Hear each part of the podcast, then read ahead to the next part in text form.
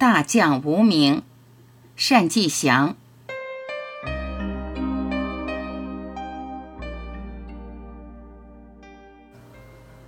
去过故宫大修现场的人就会发现，这里和外面工地的劳作景象有个明显的区别。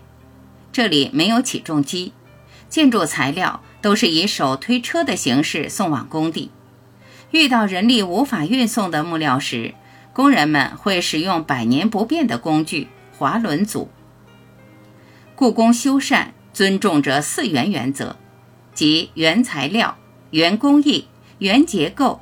原型制，在不影响体现传统工艺技术手法特点的地方，工匠可以用电动工具，比如开荒料、截头。大多数时候，工匠都用传统工具。木匠画线用的是墨斗、画铅、毛笔、方尺、丈杆、五尺。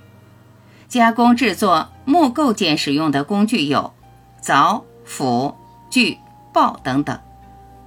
最能体现大修难度的，便是瓦作中扇贝的环节。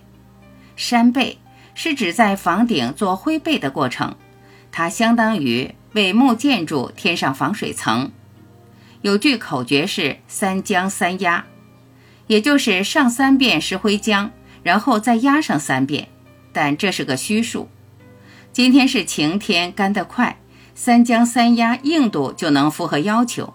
要是赶上阴天，说不定就要六将六压，任何一个环节的疏漏都可能导致漏雨，而这对建筑的损坏是致命的。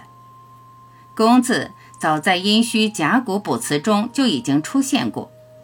周官与《春秋左传》记载，周王朝与诸侯都设有掌管营造的机构，无数的民工巧匠为我们留下了那么多宏伟的建筑。但却很少被列入史籍，扬名于后世。匠人之所以称之为匠，其实不仅仅是因为他们拥有了某种娴熟的技能，毕竟技能还可以通过时间的累积熟能生巧。但蕴藏在手艺之上的那种对建筑本身的敬畏和热爱，却需要从历史的长河中去寻觅。将壮丽的紫禁城完好的交给未来，最能仰仗的便是这些默默奉献的匠人。故宫的修护注定是一场没有终点的接力，而他们就是最好的接力者。